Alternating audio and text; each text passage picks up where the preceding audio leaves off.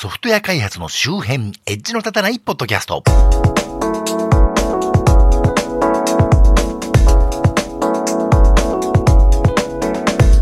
コンピューターで楽しいことをしたい人、町田でございます。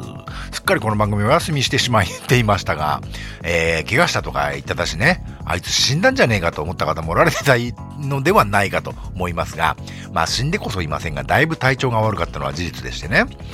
1ヶ月ぐらい前に勤務先からチャリンコで帰る途中に、あの、昼間雨が降ったらしくて道路が濡れてましてね、グレーチングか何かに乗っちゃったんでしょうね。後輪がずるっと滑りまして、国道沿いのアスファルトといいますか、歩道の段差といいますかにね、右肩をしたたか打ちつけまして、あ、これだいぶやべえかなとは思ったものの、まあ左腕でサポートすればね、右腕上まで上がらんこともないし、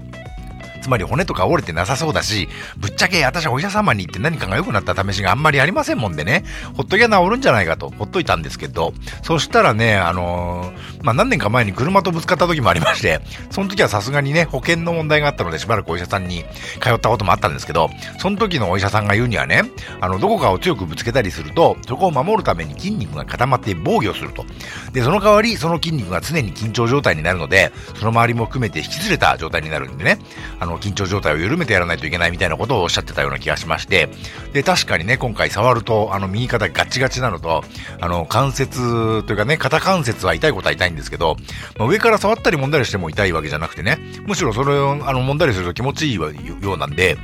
ああ、これは、つまりその状態なのかなと思いましてね。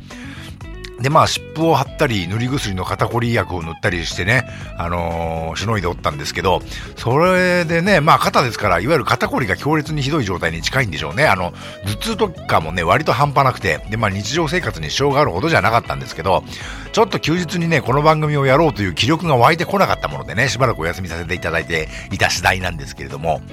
で、今はもうそんなに痛くなくてね、寒い時とか、ちょっと痛いというかね、あの、肩の上に重い鉄板が乗ってるような感じがする程度で、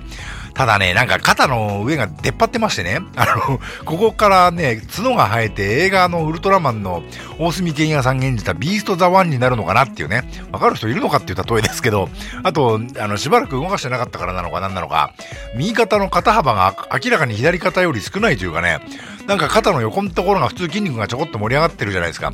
そこがね、何にもなくてストンと落ちてる感じになっちゃいましてね。もうなんか肩の形変わったぞこれと思ってるんですけどね。まあ動いてはいるんで、あの動かないわけじゃないんで、今更お医者さんに行ったところでね、何かが変わるわけでもないだろうし、まあそのうち慣れるんじゃないかということでね、あの、もう四十も半ばを過ぎますと、人生も折り返しなんで、まあちょっとぐらいおかしなところがあってもいいんじゃないかということでね、納得しておりますけれど。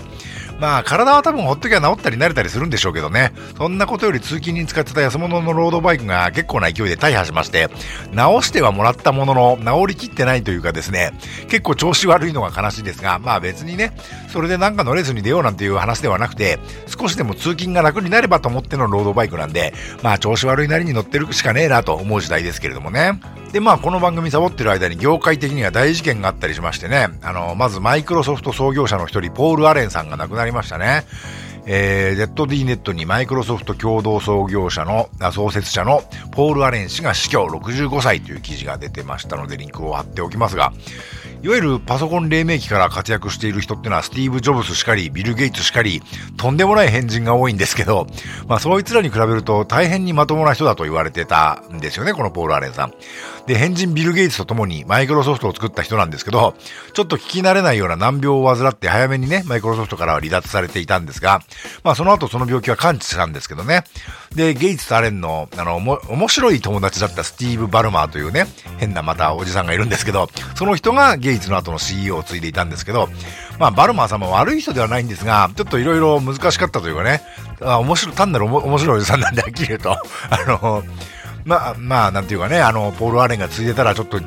ったんだろうなと。あの、今はサティア・ナディラというね、あの、初期メンバーとは関係ないしがらみのない人が率いて、で、いい感じにはなりましたけどね。えー、ポール・アレンさん晩年はゲイツに負けず劣らずいろいろと社会的な事業に投資されてきたりした人でね、あの、日本人にはあの、戦艦武蔵をはじめとした戦争の時に沈没した船の探索で有名ですけどね、若い人はマイクロソフト黎明期の人というよりはカンコレの元ネタを発掘するぐらいのね、そういう人ぐらいの印象なのかもしれませんけど。えー、それから IBM がレッドハットを買収するというニュースもありましたね。えー、C ネットジャパンにリンクを貼っておきますが、IBM レッドハット買収で合意3.8兆円という、えー、のが出てましたけど、IBM は世界一巨大でお堅いコンピューター会社ですしね。レッドハットはオープンソースソフトウェアである Linux で一番成功した企業ですよね。少し昔だったら正反対の会社というイメージだったかもしれませんけど、IBM はだいぶ昔に家庭向けパソコンから撤退して、一般消費者から遠い存在になりましたけど、実はかなりオープンソースプロジェクトにコミットしてたりして、最近またちょっとあんまり聞かなくなってきましたけど、一時期はアパッチファウンデーションが運営しているオープンソースプロジェクトのほとんどに参加していてね、事実上アパッチって IBM が運営してんじゃねえかぐらいの勢いだった時もあったんですけど、これは良くも悪くもオープンソースは個人レベルで参加できる自由なものというよりは、あの大きな資本と技術力を持った企業によって運営された方がより良くなるんだということがね事実として証明されたりしたわけで、まあ、良かったり悪かったりすると思うんですけどね。で、レッドハットは Linux の会社なんで、さぞかし IBM とは正反対な自由な会社なんだろうと思いがちですけれど、こちらもいわゆる一般向けのレッドハット Linux はもうだいぶ昔に終了させて、あの、事業者向けのレッドハットエンタープライズ Linux を主力に切り替えていたわけですが、そのレッドハットエンタープライズ Linux も法人向け販売はもうね、大体やめちゃって、今はデータセンターとかいわゆるサーバーコンピューティングの事業者へのみの、えー、提供としてましてね、利用者はそれを、あの、そのサーバー事業者が買ったやつを、あの、利用するみたいな感じでね、あの、サーバーを使うときに自分でレッドハットエンタープライズリナックスのライセンスを取るんじゃなくて、サーバー屋さんが持ってて、それを使わせてもらうみたいなね、感じになってました。だから、普通の利用者からはだいぶ遠い存在になりつつも、それでも Linux はじめいろいろなオープンソースプロジェクトへの影響力はね、相変わらず大きいわけで、あの、毎年日本でもレッドハット社主催のイベントを最近やってますけど、いわゆるオープンソースなギークやナードの集会というよりは、ネクタイなビジネスマン向けのイベントになってましてね、なんだかレッドハットってすっかり IBM みたいな会社になったなと個人的には思ってたんですけど、まさか本当に IBM になるとは思ってなかったんでびっくりしましたけどね。あとこれは全然テックと関係ないですが、2011年から続いていた、えー、菊池成吉の粋な夜電波というラジオ番組が年内で終わることになったそうで、これは大変に残念ですね、私としては。あのー、私はいろいろな意味で影響を受けていたね、番組だったんで。なんというか、ポール・アレンが亡くなったり、レッドハットが IBM になったりということもそうなんですけど、いわゆる2010年代が終わっていこうとしてるんだなという考えがいよいよ出てきましたね。今まで自分生きてきてね、そんなはっきりと10年期の切れ目って感じたことなかったんですけど、まあ私が年を取ったっていうのが大きい気がしますが、むしろ大きな変化がね、これから起きるのであれば、大変楽しみなことだなと思っていたりします。さて、というわけで今回はこの辺で。えー、それぞれの話題の情報元や関連情報はショーノートからリンクを貼っておきます。またこの番組と同じ内容のものを YouTube にも上げてます。もしポッドキャストはあまり聞く習慣ないんだよねという方はそちらを、えー、お試しください。えー、ショーノートは Google ポッドキャストや Spotify のポッドキャストだとリンクが貼られてないという困った状態ですので、関連情報についてはお手数ですけど、この番組名でググってもらえると配信サイトが出てくるんで、そちらからご参照ください。